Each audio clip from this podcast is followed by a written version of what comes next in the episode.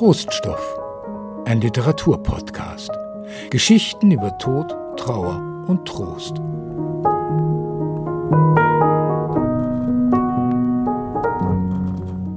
Jeden Tag sind wir mit Verlust und mit Enden konfrontiert. Eine Freundschaft oder Ehe zerbricht nach Jahren, der Lieblingsteddy ist plötzlich verschwunden, auf der anderen Straßenseite wird vielleicht ein Haus abgerissen. Wie gehen wir mit diesen Abschieden um? Wie gehen wir damit um, dass unser Leben irgendwann endet? Denn wir wissen ja, es wird enden. Hilft Wegschauen oder steckt sogar Trost im genauen Hinschauen? Darüber habe ich mit der Philosophin Ina Schmidt gesprochen, die ein Buch geschrieben hat über die Vergänglichkeit.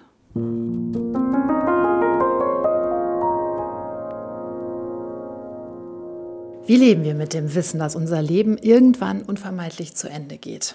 Herzlich willkommen zu einer neuen Folge von Troststoff und vor allem herzlich willkommen Ina Schmidt. Ja, vielen Dank. Frau Schmidt, Sie sind Philosophin, Sie sind Publizistin. Sie haben ein Buch geschrieben über die Vergänglichkeit, eine Philosophie des Abschieds. Und über das wollen wir sprechen. Ich würde aber ganz gerne konkret anfangen, weil das Jahr noch nicht so weit ist und ich gelesen hatte, dass Ihre Großmutter Ihnen ein Geschirr mit Goldrand vermacht hat, dass Sie immer zu einer bestimmten Jahreszeit rausholen. Kam das jetzt Ende des Jahres bei Ihnen auf den Tisch? Aber selbstverständlich, ja. Es ist halt das Geschirr, was tatsächlich eigentlich nur zu Weihnachten dann wirklich zu Ehren kommt. Also wir haben es im letzten Jahr jetzt wieder benutzt und äh, jedes Jahr denken wir, man könnte es eigentlich viel öfter benutzen und man könnte es eigentlich auch zu anderen Anlässen mal nutzen. Aber letztlich hat es dann irgendwie so eine Besonderheit, die dann irgendwie zu diesem festlichen Anlass eigentlich angemessen bleibt und auch ganz schön ist, wenn man sich wieder darauf freuen kann. Es ist eine Erinnerung an Ihre Großmutter? Ja, es ist eine Erinnerung. Es ist auch eine ganz besondere Erinnerung, weil es eben ein, ein Erbstück ist. Also meine Großmutter hat ähm, eine ein sehr äh, detaillierte Vorstellung gehabt davon, wer aus unserer Familie besondere Dinge, die ihr eben auch am Herzen gelegen haben, bekommen soll nach ihrem Tod. Und dazu gehörte eben dieses Goldrandgeschirr. Und äh, das hat sie mir eben ganz explizit zugesprochen, mir vermacht. Und das macht natürlich was mit diesem, mit diesem Geschirr. Also jedes Mal, wenn wir es dann aus dem Schrank holen, wenn ich es aus dem Schrank hole, dann ist damit eben eine besondere Erinnerung verbunden. Nicht nur, weil es sozusagen Momente sind, ähm, die wir natürlich auch gemeinsam irgendwie von diesen Tellern gegessen haben, sondern auch einfach dieses Gefühl, dass es für mich gemeint war. Also dass meine Großmutter sich offensichtlich Gedanken darüber gemacht hat, dass dieses Geschirr für mich irgendwie das Richtige sein soll. Und das macht es natürlich zu etwas auch wirklich sehr Einzigartigem. Sie hat einen Koffer hinterlassen, der so darauf deutet, Ihre Großmutter war eine ähm, vorbereitete Frau. Die hatte ihr Ende durchdacht. Ja, das hat sie. Und es war ähm, auch für mich, glaube ich, also auch als Kind und als Jugendliche eine sehr ähm, zum Teil eigenartige Beobachtung. Also wir haben mit meiner Großmutter gemeinsam im, im Haus gelebt. Also es war ein, ein, sehr großes ehemaliges Bauernhaus und sie hat eben im oberen Teil eine eigene Wohnung gehabt. Also sie war immer da. Für mich als Kind war es selbstverständlich, dass Großmütter im selben Haus wohnen.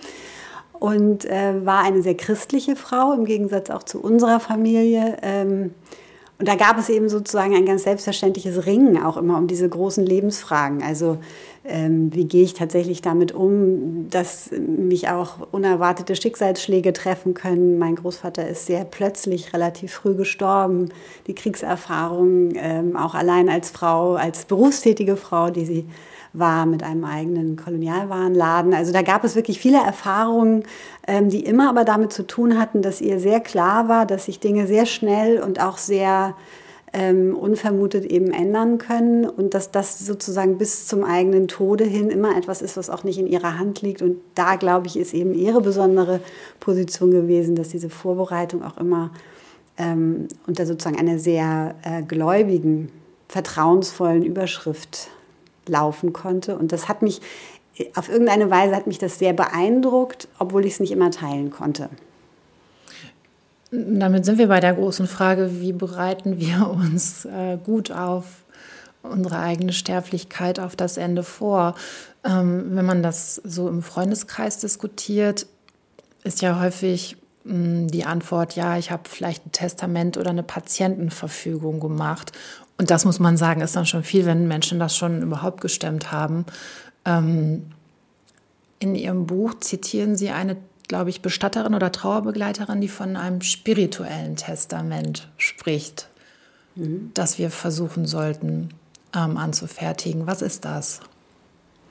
Ja, das schließt, glaube ich, ein bisschen an das an, was ich sozusagen bei meiner Großmutter erlebt habe, ohne dass sie das natürlich jemals so genannt hätte. Äh, aber das ist äh, auch so eine innere ähm, Beschäftigung natürlich auch mit der eigenen Verortung in dieser Welt ist, die damit einhergeht. Also die Frage, hab ich, wo habe ich eigentlich meinen Platz? Ähm, wo komme ich her? Wo gehe ich hin? Äh, auf welcher äh, Station bin ich vielleicht auch gerade auf irgendeiner Lebensweg, Idee, also ob auch immer das jetzt sowas ist, was man von A nach B denkt oder ob es eine Kreisbewegung ist oder von oben nach unten und so weiter. Also da gibt es ja unglaublich viele Möglichkeiten, die erstmal gar nichts damit zu tun hat, dass man sich sozusagen zu einer spirituellen Überzeugung oder, ähm, oder einer Religion oder was auch immer bekennen muss sondern dass es erstmal überhaupt nur darum geht, sich zu fragen, was ist das hier eigentlich für eine seltsame Form, in der ich meine, wie viele Jahre auch immer mir zur Verfügung stehen, ähm, gestalten kann. Und empfinde ich das als Last, empfinde ich das als Geschenk? Ist das äh, etwas, was mir gelingt oder woran ich mich sozusagen abrackere? Und warum ist das alles so? Und das sind, glaube ich, Dinge, die sich ähm, auch in den unterschiedlichen Lebensphasen natürlich ganz verschieden gestalten, von Mensch zu Mensch sehr unterschiedlich sind.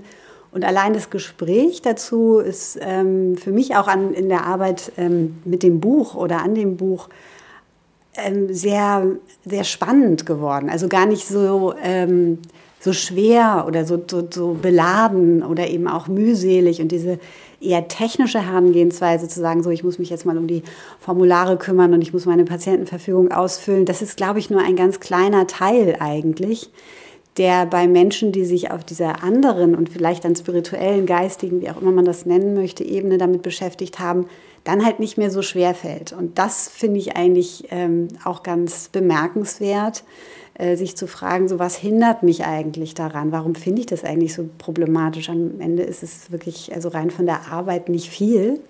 Ich kann das ablegen, das verändert mein Leben nicht und trotzdem steckt dahinter natürlich eine Bereitschaft, sich mit dieser Thematik so auseinanderzusetzen, dass ich auch eine gewisse Akzeptanz und auch ein Anerkennen der Möglichkeit eines Endes, was jederzeit eintreffen kann, ähm, als etwas in mein Leben einbeziehe, was letztlich natürlich dieses Leben dann doch verändert. Ähm, unterstellt aber, dass ich auch mit einer Angst umgehen kann, weil viele Menschen sprechen ja nicht über den Tod oder versuchen auch gar nicht darüber nachzudenken, indem sie ihn so verdrängen, weil sie sich ihre Angst nicht stellen wollen, oder? Ja, und das ist eben genau die große Frage. Also ich glaube, ein gewisses Maß an Angst werden wir an der Stelle eben auch nicht aus der Gleichung streichen können, egal wie gut wir nun irgendwelche Dinge tun und womit auch immer wir uns beschäftigen. Und das ist ja durchaus auch ein ganz grundphilosophischer Gedanke, dass wir eben mit so einer Form von Weltangst eigentlich leben lernen müssen. Also auch ähm, gerade auch in meiner Arbeit mit Kindern stelle ich immer wieder fest, da gibt es aber auch eine, also wahrscheinlich eben eher am Anfang unseres Lebens eine Selbstverständlichkeit, die wir offensichtlich im Laufe unseres Lebens vielfach verlieren, weil wir eben dann auch aufwachsen mit etwas, was uns eine Form von Sicherheit, äh, Machbarkeit, Kontrollierbarkeit suggeriert, die aber nie da ist. Und ähm, der Versuch zu sagen, solange ich mich meiner Angst nicht stelle, kann ich sozusagen in diesem Glauben an die eigene Kontrolle und Sicherheit auch ein besseres Leben führen. Das mag hin und wieder gelingen, aber ich glaube, es ist zumindest etwas, was sich immer wieder aufs Neue auch auf den Prüfstand stellen lassen sollte. Und das ist eben genau das, wo ich sagen würde, da fängt dann sozusagen die philosophische Praxis an. Mhm. Ähm, um nochmal auf Ihre Oma zurückzukommen, belegt Ihre Großmutter eigentlich, dass das früheren Generationen leichter gefallen ist, über die Endlichkeit oder mh, mm, über ihr Sterben sich damit auseinanderzusetzen?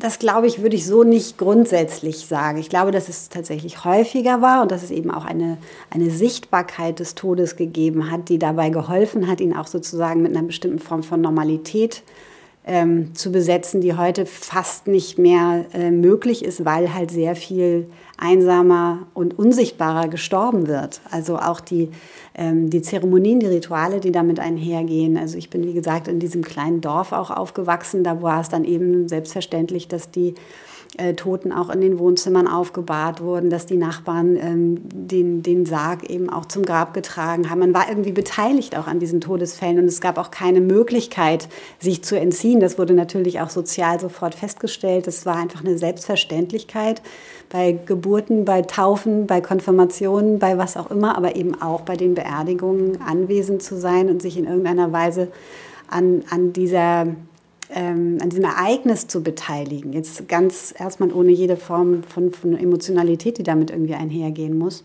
Ich glaube, dass das schon eine große, ähm, dass es ein großer Unterschied ist zu dem, wie wir mittlerweile mit Tod und Sterben leben.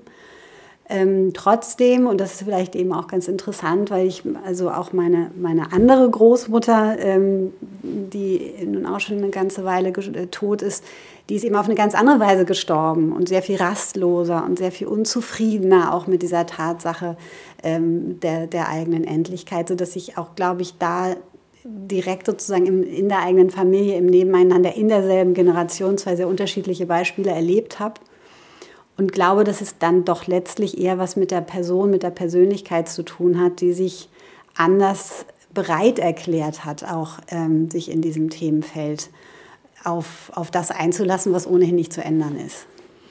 Ähm, also was wie Aufbahrung oder Totenwachen gibt es ja tatsächlich heute eher selten. Mir ist aber aufgefallen, als die Queen jetzt gestorben ist oder als jetzt der ehemalige Papst Benedikt gestorben ist, hat es diese Aufbahrung gegeben. Die Queen im Sarg, der Papst sogar, dass man sein Antlitz nochmal sehen konnte.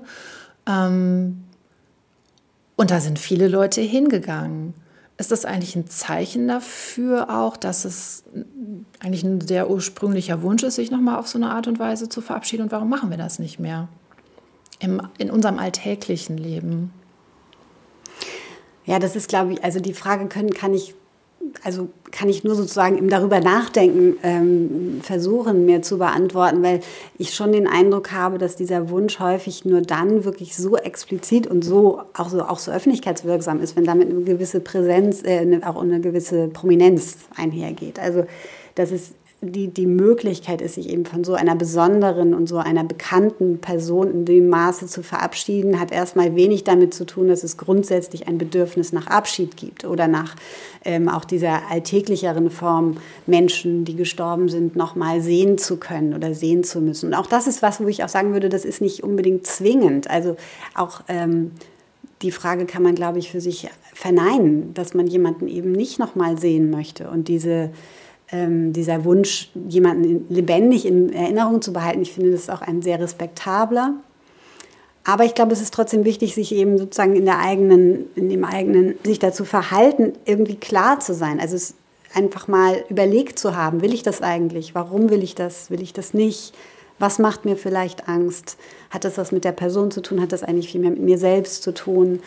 Und schon sind wir ja eigentlich dann in dieser, in dieser Beschäftigung damit. Und das weiß ich ehrlich gesagt nicht, ob das in diesen sehr groß angelegten und öffentlichen Abschiedszeremonien wirklich auch stattfindet. Hm. Was macht mir dabei Angst, finde ich eine wichtige Frage.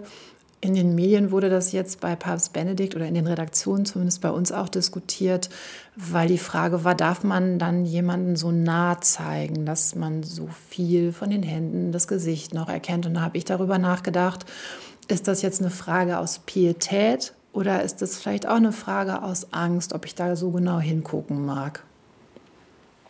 Ja, es ist natürlich grundsätzlich oft ein Thema. Ne? Also die Darstellung auch von, von Toten, von Leichnamen. Darf ich das fotografieren? Darf es nochmal? Es gibt ja auch Menschen, die zeichnen ähm, Gestorbene nochmal, also auch für die Angehörigen. Und ich glaube, es ist immer eine, eine Frage der Haltung desjenigen, der dieses Bild anfertigt. Und das ist natürlich was anderes, ob ich da eine Fernsehkamera draufhalte oder ob ich mich hinsetze und ein, ein, ein Foto mache oder tatsächlich eben eine Zeichnung anfertige, die auch nochmal in Kontakt kommt mit dieser mit dieser Hülle, mit dem, was, was da noch übrig ist, von dem wir ja auch feststellen, dass es irgendwie so eine Rätselhaftigkeit behält ähm, die wir wahrscheinlich auch so nie in den Griff bekommen werden. Also diese ganze Frage, was, was macht jetzt einen lebendigen Körper von einem Toten, was ist der Unterschied, diese 21 Gramm der Seele, die verschwindet und all diese Geschichten, die sich da auch ranken, die, glaube ich, bringen uns eben in Kontakt natürlich auch mit etwas, was sehr neugierig machen kann, was aber eben sich den üblichen Kriterien von Erklärbarkeit, von Machbarkeit, von Wiederherstellbarkeit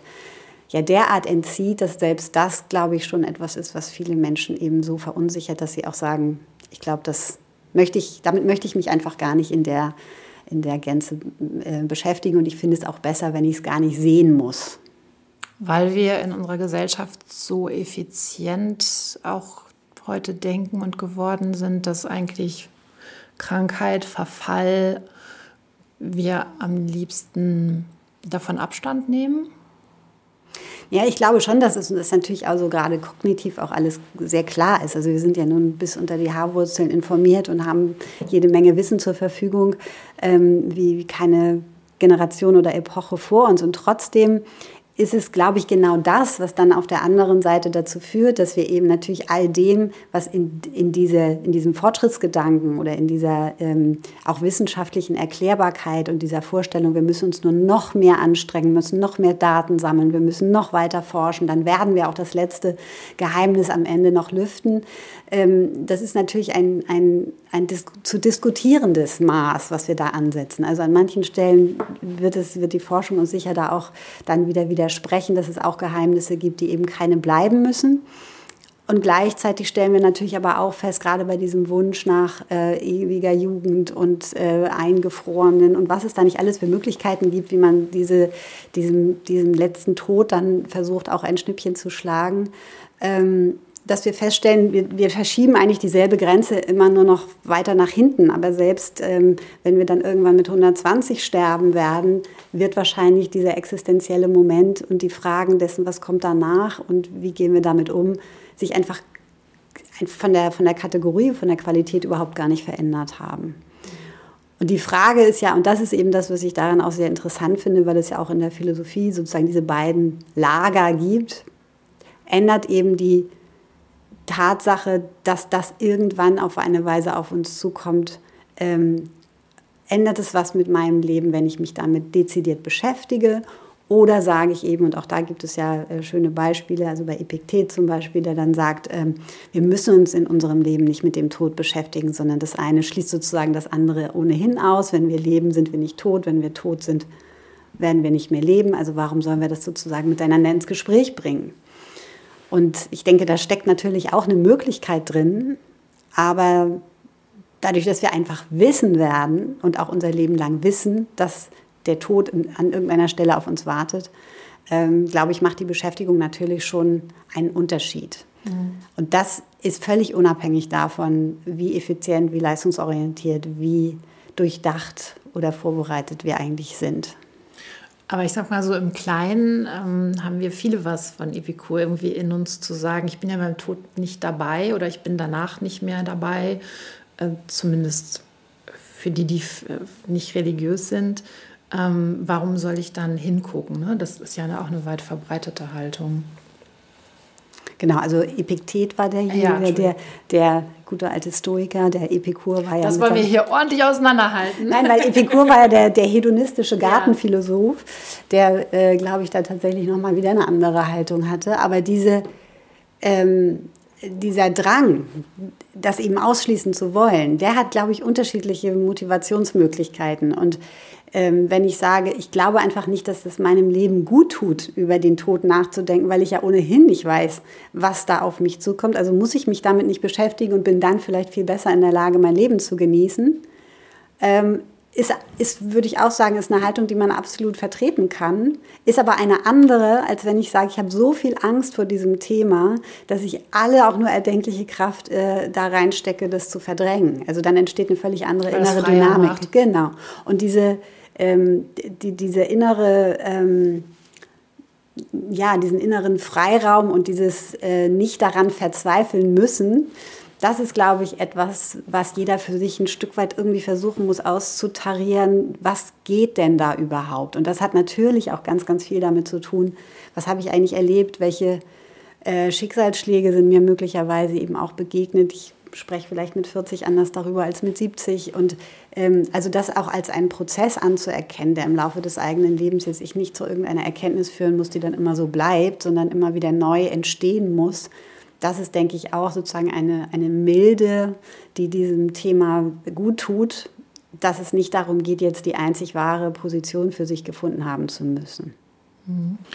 Ähm, Sie zitieren an einer Stelle ja auch Brené Brown über die Trauer, die uns ähm, verletzbar macht, ähm, aber auch empfänglicher.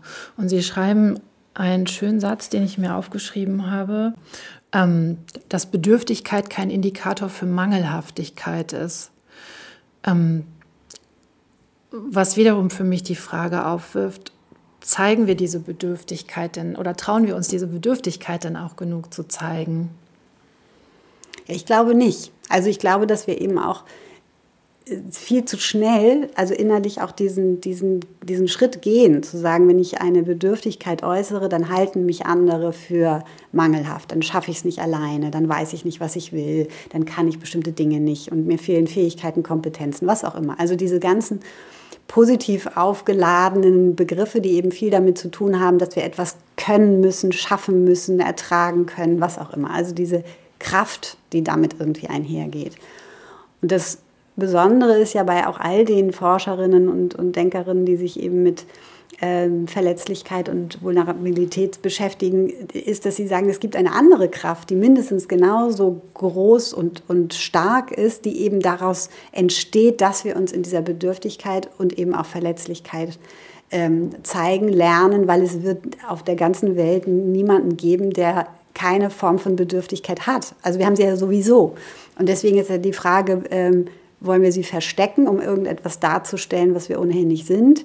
Oder ähm, versuchen wir herauszufinden, wer an der anderen Seite sozusagen oder mein, als mein Gegenüber auch auf diese Bedürftigkeit in irgendeiner Weise reagiert. Es muss ja nicht so sein, dass ich deswegen permanent um Hilfe bitte oder mich als hilflos oder ohnmächtig darstelle, sondern ähm, mich eben auch in dieser, in dieser Polarität, die jedes menschliche Wesen ja nun mal ist, in dem was, was stark und was schwach und was einfach und was komplex ist, ähm, auch anderen Menschen zumute und darin etwas entwickle, was natürlich nicht nur dazu führt, dass ich ein, ein, ein, ein nehmendes Wesen werde und eben auf andere angewiesen bin, sondern ich bin ja möglicherweise dadurch dann auch in der Lage, einer Bedürftigkeit meines Gegenübers dann auch zu entsprechen, weil es da dann eine ganz andere Ebene gibt, auf der sich beide Seiten für das öffnen oder vielleicht sogar eben sogar etwas Gemeinsames Drittes entstehen kann, weil diese, diese Themen einfach ganz anders und viel offener auf dem, auf dem Tisch liegen und eben nicht auf eine Lösung angewiesen sind. Das ist ja eben auch ein ganz wichtiger Punkt bei dieser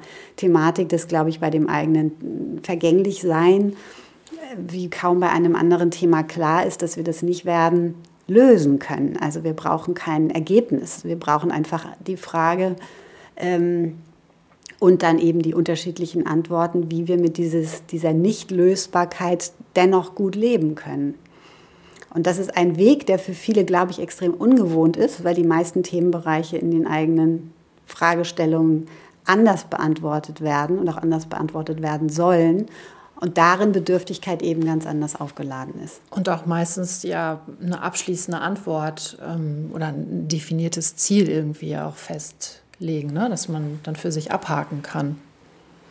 Ja, wobei ich glaube, dass ähm, auch das ist ja ein, ein, ein, Trugschluss. Also ob das jetzt eine, eine Bedürftigkeit zum Thema Gesundheit ist oder ob das Konsum ist oder eben die Frage, was ist für mich eigentlich ein gutes Leben oder was ist eine gelingende Beziehung. Äh, sobald es in dieses soziale, lebendige Miteinander äh, reinragt, was wir da für Fragestellungen haben, ist diese Bedürftigkeit eine permanente die sich immer wieder auf neue Kontexte, auf neue Beziehungen, auf neue Bedingungen ähm, richtet und damit halt auch immer wieder dazu aufruft, neu zu antworten. Deswegen machen wir, glaube ich, ständig die Erfahrung, dass wir nicht abschließend antworten können, aber irgendwie wollen wir es nicht wahrhaben, dass das sozusagen wesensimmanent ist. ist. Genau. Sondern wir möchten einfach, dass es irgendwann mal zu einem Ende kommt. Und das ähm, das auch umzuwerten, also auch gerade sozusagen in dieser, in dieser aristotelischen Idee zu sagen, das ist ein lebenslanger Prozess, das müssen wir üben, üben, üben. Ähm, und dann gelangen wir eben auch in dieser, in dieser Fähigkeit, dieses unabgeschlossene wertzuschätzen zu einer Meisterschaft.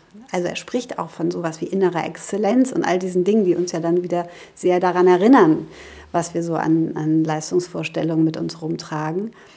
Aber diese Form von innerer Meisterschaft hat immer damit zu tun, eben auch die Stärke aufzubringen, die aus der eigenen Unabgeschlossenheit und Uneindeutigkeit ähm, hervorgeht und aber als eine Quelle und nicht als eine Problematik gesehen werden kann. Ähm, Sie zitieren natürlich in Ihrem Buch viele Philosophen, manchmal auch Philosophinnen und auch äh, Menschen wie ähm, Joan Didion oder Oliver Sacks, die von ihren Erfahrungen, ihren Todeserfahrungen oder vielleicht sogar ihrem eigenen bevorstehenden Tod berichten. Ein Beispiel fand ich jetzt in diesem Zusammenhang mit der eigenen Bedürftigkeit besonders eindrücklich. Das ist die Geschichte von BJ Miller, mhm. der einen Unfall erlebt. Mögen Sie die erzählen?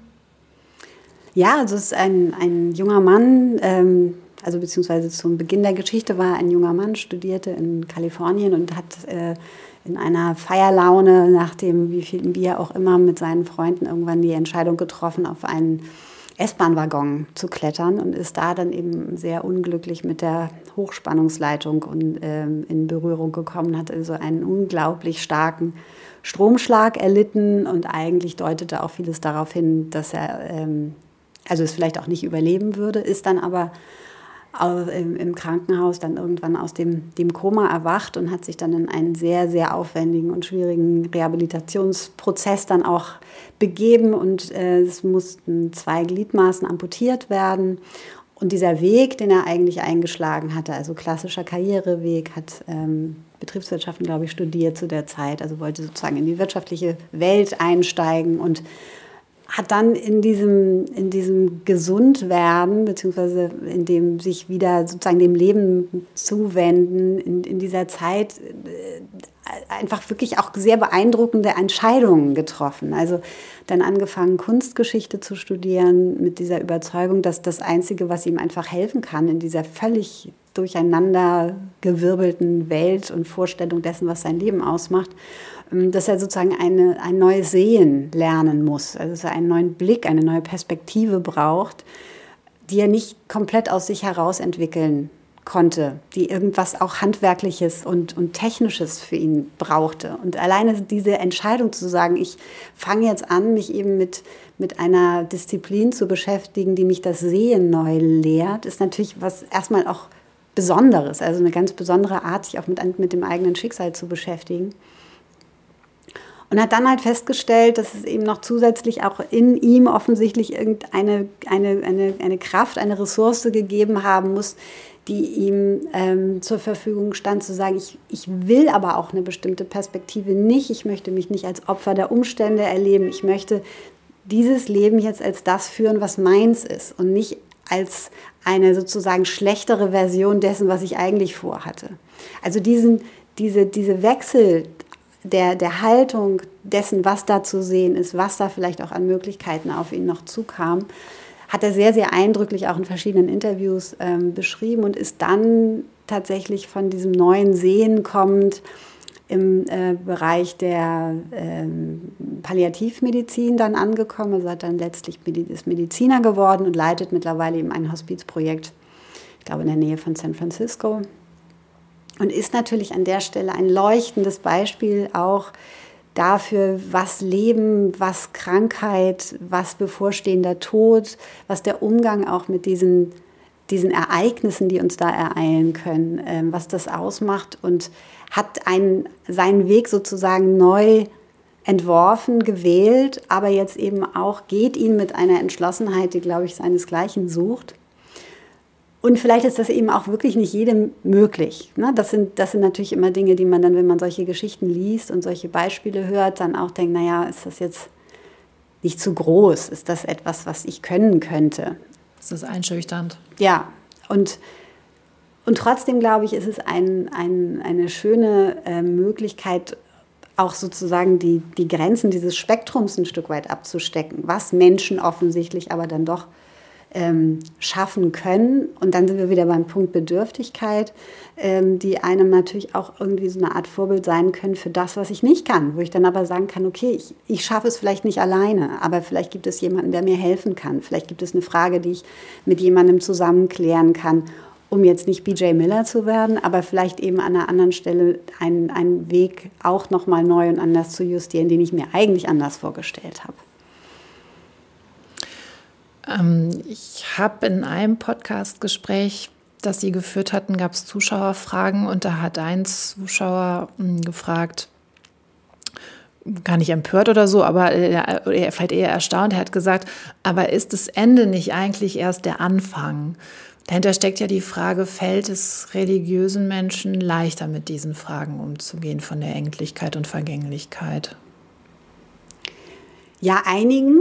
Also auch da habe ich festgestellt, gibt es natürlich Menschen, die so, so sicher glauben, also die wirklich in einer Gewissheit glauben können, ähm, dass eigentlich fast die ganze Beschäftigung mit diesem Thema nicht notwendig ist. Also die äh, Fragen, die stellen natürlich dann einfach andere Fragen und haben ein, ein, ein Vertrauen in einen Weg, der eben tatsächlich am Ende erst anfängt, ähm, der natürlich mit dem ganzen Thema Angst zum Beispiel völlig anders umgehen kann.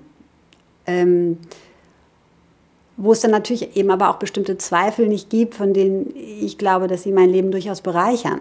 Also auch das findet sich ja aber durchaus bei Gläubigen oder, oder tief religiösen Menschen, die, die sehr zweifelnd eben auch ihren, ihren Glauben leben und die dann sich vielleicht eben auch gerade im Gespräch, auch mit philosophischen Ansätzen, dann eher sozusagen gemeinsam an verschiedenen Möglichkeiten auch ähm, abarbeiten.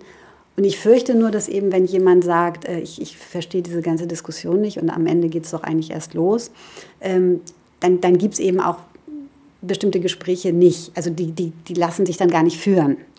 Und das habe ich eben durchaus auch, also ich habe da so eine, ein Gespräch mit einer Pastorin vor Augen, die eben ihre Arbeit auch als eine Art Protestbewegung, hat sie ist genannt ähm, Protestbewegung gegen den Tod versteht, weil sie sagt, wenn wir den, ähm, diesen menschlichen Tod in diesem irdischen Leben ähm, als etwas verstehen, was sozusagen in, in das ewige Leben eingebettet ist, dann haben wir hier irgendwie gar keine große Problematik.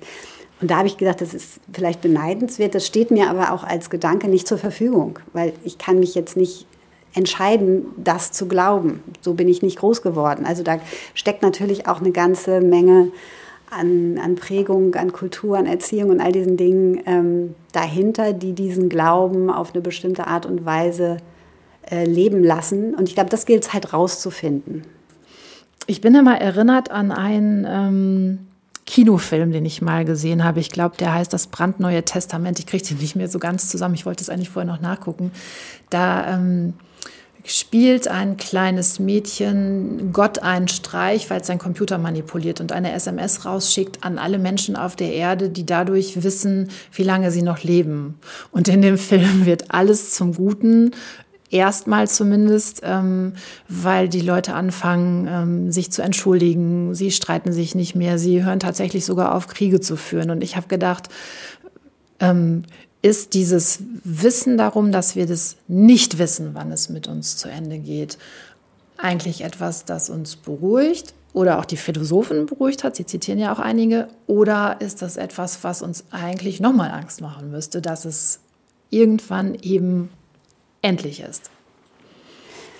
Naja, es, es füllt ja sozusagen oder es lässt diesen Raum überhaupt erst entstehen, auf den wir als Menschen ja so wahnsinnig stolz sind. Also, dass wir diesen Gestaltungsraum haben, dass wir sagen, so wir können entscheiden.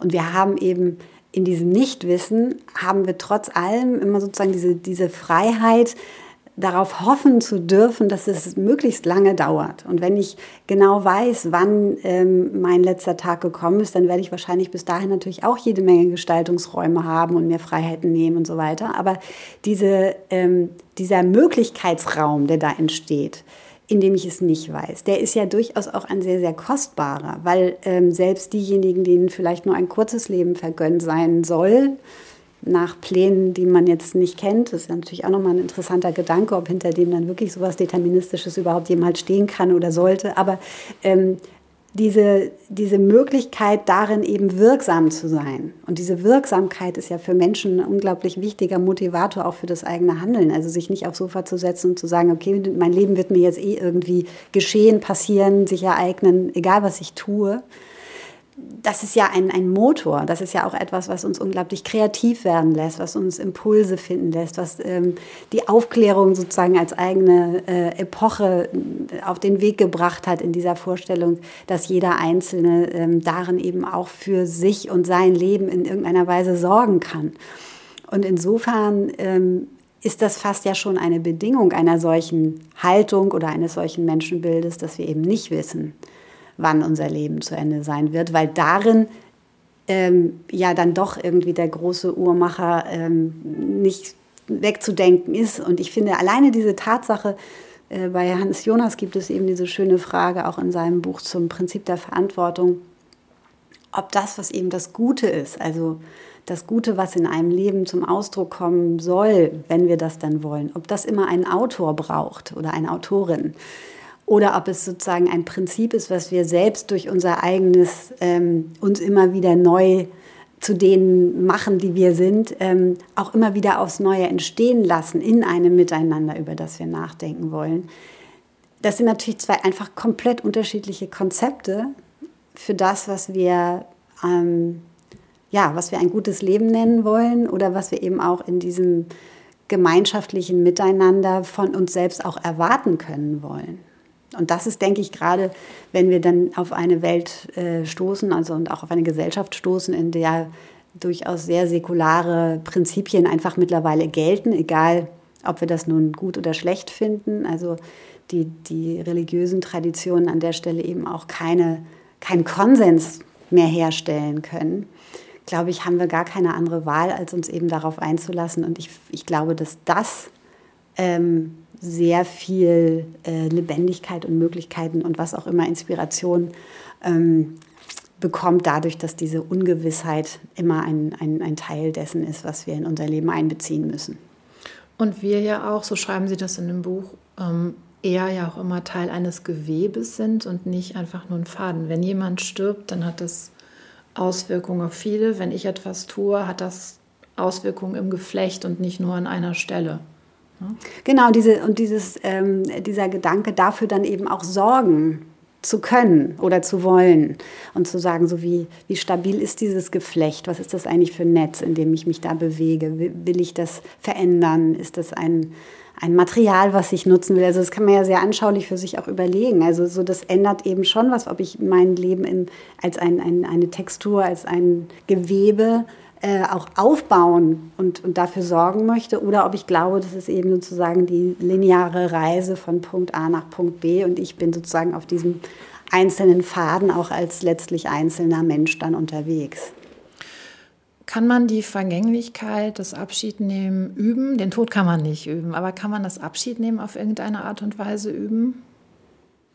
Ja, das ist eben ja sozusagen der, der, der Grundgedanke eigentlich auch des, des Buches, dass dieses Thema Abschied nehmen etwas ist, was man sehr wohl und sehr gut üben kann, weil es eben Situationen im Leben gibt, die auch unabhängig, ob wir nun gerade in einer ähm, Beschäftigung mit Tod und Sterben sind oder vielleicht einfach am Ende eines irgendwie gearteten Prozesses, äh, es einen Unterschied zu machen scheint, ob wir darin Abschied nehmen oder einfach sozusagen ein Ende passiert, wie irgendeine Trennung aushalten, ähm, sich irgendwas ereignet, das uns zu einem Opfer macht, was wir aber irgendwie vielleicht tatsächlich nicht loslassen können. Also diese, diese Momente, sich zu fragen, was würde jetzt ein, ein Abschied sein? Wie genau funktioniert das? Was mache ich da eigentlich, wenn ich Abschied nehme? Es ist ja auch eine eine sehr aktive Formulierung. Also da ist die Sprache dann ja manchmal ganz hilfreich, sich zu fragen, was, was, was nehme ich denn da, wenn ich Abschied nehme? Und ähm, wie gut bin ich darin? Also gibt es Rituale, gibt es Zeremonien, gibt es etwas, was ich mir selbst erarbeite? Was ist auch ein Kriterium dafür, dass es ein guter Abschied war? Und das sind, glaube ich, Dinge, die sind nicht so ganz eindeutig natürlich festzulegen. Allerdings ist aus der Abwesenheit von Abschieden. Also wenn Menschen davon berichten, dass sie sich nicht mehr verabschieden konnten, dass es äh, eine, eine, ja, eine, irgendetwas zu Ende gegangen ist und man hatte nicht mehr die Möglichkeit, sich nochmal sozusagen dazu zu verhalten. Darin wird dann umso deutlicher, dass es offensichtlich eine Bedeutung hat und dass in jedem wahrlich gelungenen Abschied, so schmerzhaft er wahrscheinlich auch dann sein kann, doch letztlich immer so was gibt wie eine letzte Form der Zustimmung zu der Tatsache, dass da jetzt etwas zu Ende gegangen ist. und viele Menschen, die eben das auch nochmal wirklich auf so eine ganz existenzielle Weise vielleicht besser beurteilen können, als ich das kann, berichten dann auch, dass aus dieser Form von Zustimmung etwas entstehen kann, was dann wirklich auch den Namen eines neuen Anfangs verdient. Und das ist natürlich jetzt eben im Kontext von Tod und Sterben schwer möglich, also zumindest nicht überprüfbar, mhm. ähm, aber durchaus durch die einzelnen Lebensphasen und Entscheidungen und Themen, die jeder, glaube ich, da auf seine Weise dann auch erlebt. Ähm, etwas, was sehr unterschiedlich ausfallen kann und wo Menschen auch eine unterschiedliche ähm, Praxis ausprägen in, in dieser Übung oder Nichtübung, die sie sich da jeweils dann natürlich aber auch zumuten. Und da würde ich auch sagen, dass es auch sehr mutig ist, sich in, dieser, in diesem Abschied nehmen etwas zu stellen, was häufig ja natürlich eigentlich nichts Angenehmes ist.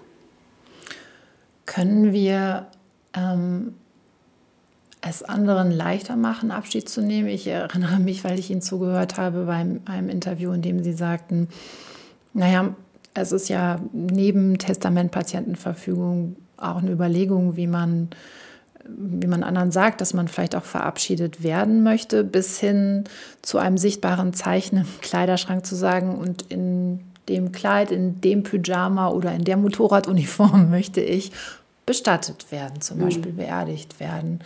Können wir es anderen leichter machen, indem wir das so vorbereiten? Ja, also in Bezug, glaube ich, auf, auf diesen letzten Abschied, der dann natürlich eher einer ist, der äh, von anderen vollzogen wird, als jetzt, also im Zweifel eben keine Chance mehr gibt, dass man sich selbst in, diesem, in dieser Form verabschiedet, ist es mit Sicherheit etwas, was ähm, gerade in so einer Zeit, die mit Sicherheit von großer Trauer oder Not, Verzweiflung, Verwirrung, was auch immer geprägt ist, wo jetzt die, der Blick ein, ein anderer ist als eben zu anderen Zeiten. Und ich glaube auch mit, diesem, mit dieser Vorstellung, dass diejenigen, die sich dann da verabschieden, auch irgendetwas richtig gemacht haben, also im Sinne desjenigen, von dem sich da verabschiedet wird, ähm, kann man, glaube ich, viel vorbereiten. Ich habe nur, es war ein ganz interessantes Gespräch mal mit einem Palliativmediziner, der dann sagte, es gibt natürlich auch Menschen, die, die so dezidiert und so detailliert vorbereiten, also dieses eigene äh, Sterben oder den eigenen Tod fast zu so einem persönlichen Projekt äh, werden lassen, dass dann die, diejenigen, die sich eigentlich verabschieden wollen, nur noch so diese, diese Liste abarbeiten haben, ne? und keinen Spielraum, genau, keinen Spielraum mehr haben dazu, sich wirklich in ihrer eigenen Position dann in diesem Abschied irgendwie zu verhalten. Und ich glaube, das ist eben so eine ganz interessante Mischung, zu sagen, ich gebe vielleicht durch diese Vorbereitung einen, einen Rahmen vor, der mir wichtig ist, lass darin aber auch jede Menge Freiraum für diejenigen, die dann ja noch am Leben sind und diesen Raum dann tatsächlich irgendwie ausgestalten müssen. Und das lässt sich aber eben im Zweifel natürlich auch im Gespräch eigentlich fast am besten ähm, zu Lebzeiten dann auch nochmal rausfinden, was es da vielleicht für Wünsche oder Bedürfnisse und Bedürftigkeiten gibt, die, die dann dazu führen, dass es am Ende so was gewesen ist, was im Sinne beider Seiten vielleicht auch ein, ein guter Abschied sein kann bis hin zu einem Koffer, in dem man schöne Sachen hinterlässt, an die man sich dann an die Person erinnern kann. Jetzt, wo Sie sich so viel mit dem Thema Vergänglichkeit, Abschied, auch Tod beschäftigt haben, wissen Sie eigentlich Anfänge mehr zu schätzen? Ja, also es ist tatsächlich so, dass so für mich ähm, im Moment gerade so eine, eine Zeit anfängt, die sich so fast ihren eigenen Anfang sucht. Also es ist tatsächlich eine, eine, eine, ein Erleben, wo ich das Gefühl habe, ich bin gar nicht so richtig gefragt darin, ob ich jetzt einen Anfang machen will oder nicht, sondern es ist einfach einer. Und das hat einfach auch mit Lebensphasen natürlich zu tun. Meine Eltern, meine, meine Eltern werden alt, meine Kinder werden groß ähm, und ich fühle da sozusagen so ein neues Kapitel äh, anfangen. Und ich finde das ganz interessant, weil ich so merke, dass das natürlich auch mit sehr viel Hilflosigkeit zum Teil einhergeht. Und ich merke, das Leben stellt mir da gerade eine Aufgabe und ich weiß gar nicht so genau, was ich damit machen soll. Ähm, finde es aber eigentlich ungeheuer spannend, obwohl es nicht einfach ist. Und das finde ich tatsächlich sehr viel leichter, ähm, auch in dieser positiven auf, also in diese, also als positiv zu sehen, weil ich das Gefühl habe, dass dieser Wechsel eben von Kommen und Gehen, von Vergänglichkeiten, von ähm, Anfang und Ende für mich eine, tatsächlich eine andere Selbstverständlichkeit bekommen hat, in der ich nicht permanent aufgerufen bin, zu tun, zu machen, zu lösen ähm, und, und sozusagen irgendeine richtig gute äh, Antwort darauf gefunden zu haben, sondern ich kann es eben auch mal eine Weile zumindest als Betrachterin meines eigenen äh, Kommen und Gehens im Leben auf mich wirken lassen, um dann rauszufinden, wie will ich denn jetzt diesen Anfang tatsächlich gestalten? Und das hat eine Kostbarkeit bekommen, die ich, ähm, ja, die ich glaube ich vor, dem, vor der Beschäftigung mit diesem Thema so gar nicht in den Blick genommen hätte. Sondern da hätte ich das Gefühl gehabt, okay, ich stelle jetzt fest, es, es geht hier was zu Ende, jetzt muss ich ganz schnell dafür sorgen, dass das Neue auch ein Gesicht bekommt und dass ich damit etwas tue. Und dann wäre ich viel stärker, glaube ich, eben auf dieser äh, auf dieser eindeutigen Linie des, was kommt als nächstes, wie sorge ich dafür, wenn ich das nicht tue, macht es niemand und so weiter. Ähm, und da wäre so eine gewisse Qualität dessen, was ich vielleicht gar nicht beeinflussen kann, was ohne mich sowieso auch auf mich zukommt, ähm, nicht so stark in den Blick gekommen. Dann wünsche ich viel Glück für diesen neuen Anfang und für alle anderen auch und sage danke fürs Gespräch. Ich habe das Buch tatsächlich dreimal gelesen und jedes Mal was Neues gefunden. Deshalb kann ich sagen, danke für die Lektüre, danke für das Buch. Danke, Ina Schmidt. Ja, vielen Dank, dass ich hier sein durfte. Troststoff, ein Literaturpodcast. Geschichten über Tod, Trauer und Trost. Ende.